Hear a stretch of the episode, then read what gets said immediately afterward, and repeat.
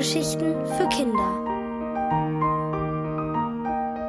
Wo sind die Bäume von Riesenborg, Tellibald?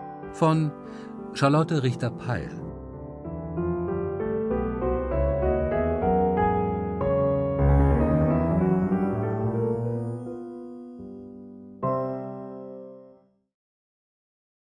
Die wunderbaren Wandelnüsse.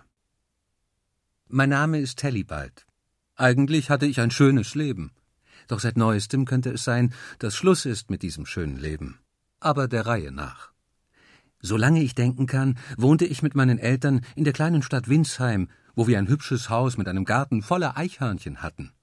In dem Garten standen außerdem drei Wandelnussbäume, was ein Glück war, denn so konnten meine Eltern und ich Körbe voller lila Wandelnüsse pflücken, wenn wir sie brauchten.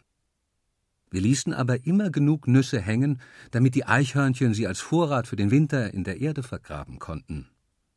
Wir vergruben unsere Nüsse nicht.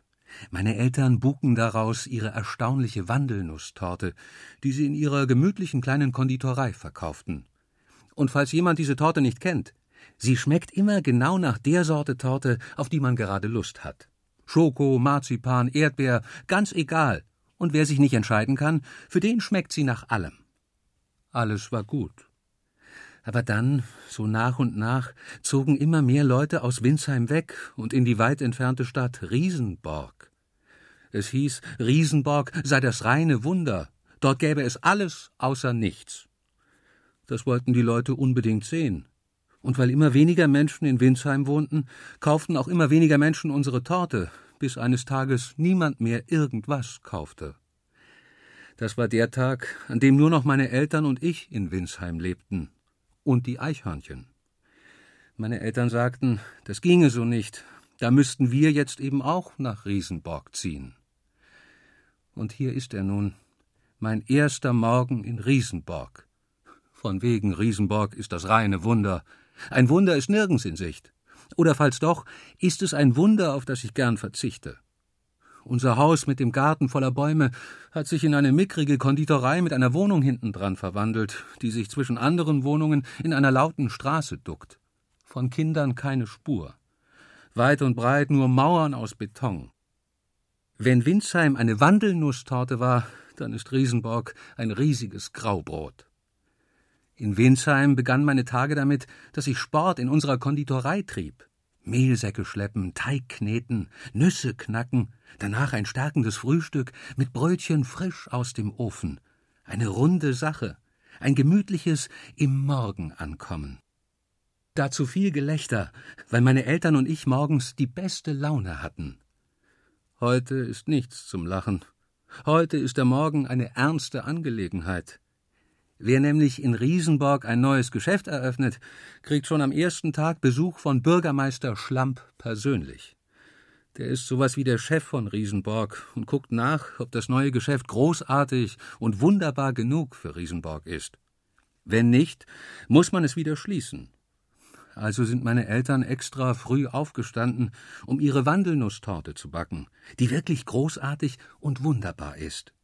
Weil sie aber vergessen haben, aus Winsheim ein paar Wandelnüsse mitzubringen, sind sie den ganzen Morgen kreuz und quer durch Riesenborg gelatscht und haben einen Wandelnussbaum gesucht. Und jetzt kommt das Unfassbare. Sie konnten nirgends einen Baum finden. Nicht mal einen Apfel- oder Birnenbaum. Nichts, null. Nirgends ein Zweig oder auch nur ein Blatt. Jetzt versuchen meine Eltern, auf die Schnelle irgendeine Sorte Torte zusammenzumixen. Während sie mit fliegenden Fingern arbeiten, sitze ich am Fenster und beobachte die Straße. So kann ich meine Eltern warnen, wenn der Bürgermeister naht. Zu erkennen ist er an seinen gelben Haaren und seinem silbernen Jackett. Das weiß ich von den Plakaten, die überall hängen und auf denen man sein Gesicht mit einem strahlenden Lächeln mittendrin sieht. Erstmal sehe ich aber nur lauter Menschen, die auf dem Fußweg hin und her rennen. Manche tragen Rollschuhe an den Füßen, damit sie schneller vorankommen. In Riesenborg haben es offenbar alle eilig, wegen irgendwas, das man nicht sehen kann. Und alle machen ziemlich viel Krach dabei, rufen Aus dem Weg und Platz da. Jetzt biegt ein Mann mit gelbem Haar und Silberjackett um die Ecke und rempelt alle beiseite, die ihm den Weg versperren. Bürgermeister im Anmarsch, rufe ich. Mama hat die Hände voller Mehl. Papa knetet hektisch den Teig. Weil Sie so lange Nüsse gesucht und so spät mit Backen angefangen haben, ist die Torte noch längst nicht fertig. Während ich verzweifelt von einem zum anderen gucke, öffnet sich schon die Tür unserer Konditorei und Bürgermeister Schlamp tritt ein.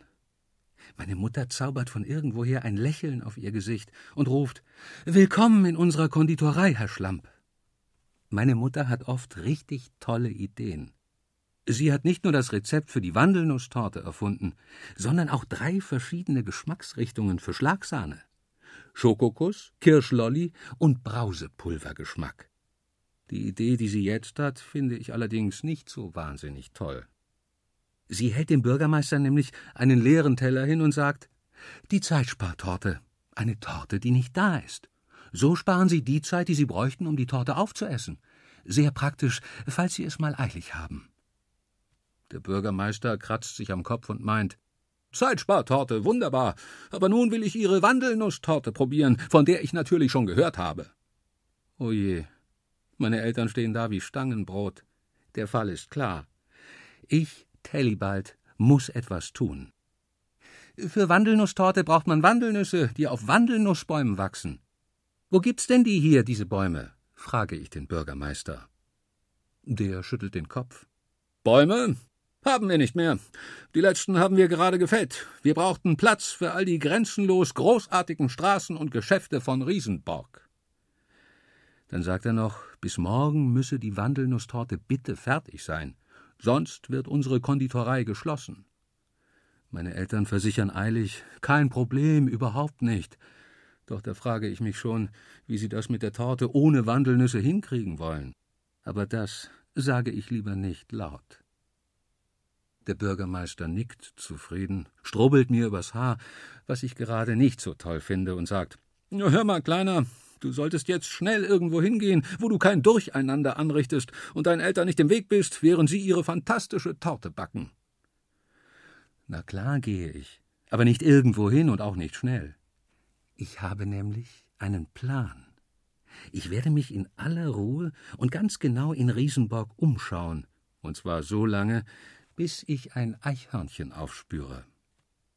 Dem folge ich dann, bis es mich dorthin führt, wo es hoffentlich die allerletzten Wandelnüsse vergraben hat, bevor der letzte Wandelnussbaum von Riesenborg gefällt wurde. Und dann? Na ja, es ist nicht nett, einem Eichhörnchen die Nüsse zu klauen. Aber das hier ist ein Notfall. Echt. Und das versteht dann hoffentlich auch ein Eichhörnchen.